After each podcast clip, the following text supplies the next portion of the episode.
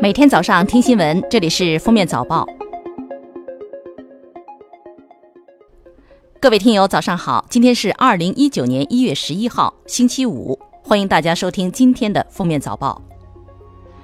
今天上午造成五人死亡、七人受伤的杭州七三零道路交通肇事案，将在杭州市西湖区法院开庭审理。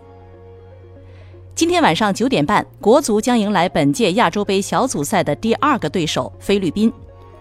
如果赢球，国足将提前一轮小组出线。自建国以来，中国男足各级队伍与对手有过六次交锋记录。国足不仅六战全胜，而且大部分都是接近十球的大胜，一共打进四十七球。人社部十号公布全国各地区月最低工资标准情况。其中，上海月最低工资标准达到两千四百二十元，为全国最高。上海、广东、北京、天津、江苏、浙江这六个省份月最低工资标准超过两千元。国家统计局十号发布数据，二零一八年十二月份全国居民消费价格同比上涨百分之一点九，其中城市上涨百分之一点九，农村上涨百分之一点九，食品价格上涨百分之二点五。非食品价格上涨百分之一点七，十二月份全国居民消费价格环比与上月持平。针对江苏黎城卫生院防保所给儿童口服过期疫苗，官方回应已全部封存涉事批次疫苗，对黎城卫生院现疾控中心责令改正给予警告，对疾控中心分管副主任杨万琴、黎城卫生院副院长刘志斌给予免职处理。国家企业信用信息公示系统显示，天津权健足球俱乐部已进行工商更名，改为天津天海足球俱乐部，核准日期为二零一九年一月八号。记者来到天津河西区的天津权健足球俱乐部，发现俱乐部楼体外墙上的“权健”字样均已被拆除。市场监管总局联合多部门决定，从二零一九年一月八号起，在全国范围内集中开展为期一百天的联合整治保健市场乱象百日行动。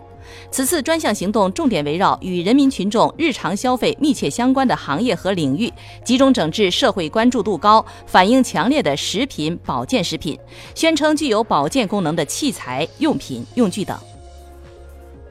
一月十号，北京市西城区教委主任赵鹏新就媒体关心的宣师依附小事件进行回应。目前，二十名受伤学生都已得到及时有效的救治，一切平稳。二零一八年十一月，三十二岁女司机韩某驾驶车辆靠边停车后突开车门，致骑电动车经此地的尚某撞上车门后死亡。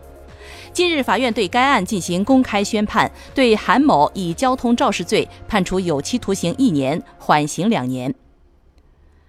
一月九号，山西新绛县一酒店员工爆料，公司最近下发了文件，规定乔迁新居、孩子满月、老人过寿、购买新车等喜事不得宴请本单位同事，否则罚款两千。工作人员称，提出规定是因公司员工较多，为避免同事产生矛盾而考虑的。二月一号起，广州市公共厕所建设与管理规范将正式实施。其中规定，重要公共场所的公厕建筑面积不能小于七十平方米，需二十四小时开放，男女厕位比例不低于一比二。城市主次干道、内街内巷、城中村等场所的公厕开放时间不低于十六小时，男女厕位比例不低于二比三。一月三号，十九岁女生夏丽莎在贵州利美康医院隆鼻身亡。八号，医院与家属达成和解协议，自愿放弃司法程序鉴定，院方将作出三百五十万的赔偿。在协议书里，双方共同认可致夏丽莎死亡是麻醉罕见并发症，这意味着这位姑娘的真正死因或因家属与医院的私了而永远成谜。日前，安徽南陵一辆公交车行驶在快速通道上，男乘客于某要求下车被拒，与司机发生争吵后，于某扬手击打司机头部，同车乘客及时站出来制止，司机也采取紧急措施将车停下，以免发生事故。目前，于某被警方处以行政拘留七日。近日，有网友晒出自己为孝敬父母做鱼吃的视频，却收获网友一边倒的批评。原来视频中长约二十厘米、呈黑黄色的鱼是黄鱼。日前，青海湖自然保护区水上公安局找到这对夫妇，根据法规对其罚款一万元。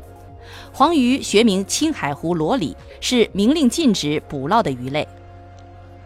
一月九号，内蒙古呼和浩特白塔机场，一名小伙称机票买成两百多，行李托运费收了八百六十元。多名天津航空的旅客表示，托运费比机票贵。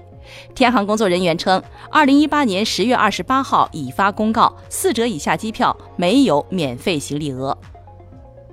近日，TVB 公布了二零一八年十大收视最高剧集，引进自内地的爱奇艺独播剧《延禧攻略》夺得年度收视冠军，合拍剧《宫心计二》《深宫计》夺得第三，而 TVB 本土剧中成绩最好的是《跳跃生命线》，位列第二。一月十号六时六分，全国首届国医大师、现代著名中医学家邓铁涛因病在广州逝世，享年一百零四岁。邓老在长达八十多年的医疗教学科研生涯中，荣古贯今，继承和创新新中医理论学说，提出系列发展中医战略大计，对我国发展中医药事业做出了重大贡献。一月九号，世界首富亚马逊 CEO 贝索斯宣布将与结婚二十五年的妻子离婚，而这可能是史上最贵的离婚。贝索斯身家一千三百七十亿美元，麦肯齐最多可能会获得六百九十亿美元，成为全球最富有的女性。比尔盖茨则有望再次拿下全球首富头衔。一月九号，美国国会民主党领袖在白宫与特朗普再次谈崩，因民主党不让步，特朗普中途离场。民主党参院领袖表示，总统这是在乱发脾气。目前，美国政院的停摆僵局已持续近二十天，成为联邦政府历史上持续时间第三长的停摆，而对民众生活的杀伤力也开始逐渐显现。据外媒报道，计划于美国时间二月二十四号举办的第九十一届奥斯卡颁奖典礼将不再采用主持人，而是选择一系列明星作为串讲人的形式。之前确定的主持人凯文·哈特因发布恐怖言论并拒绝道歉，遭到网友抵制，他本人主动辞去了主持一职。感谢收听今天的封面早报，明天再见。本节目由喜马拉雅和封面新闻联合播出。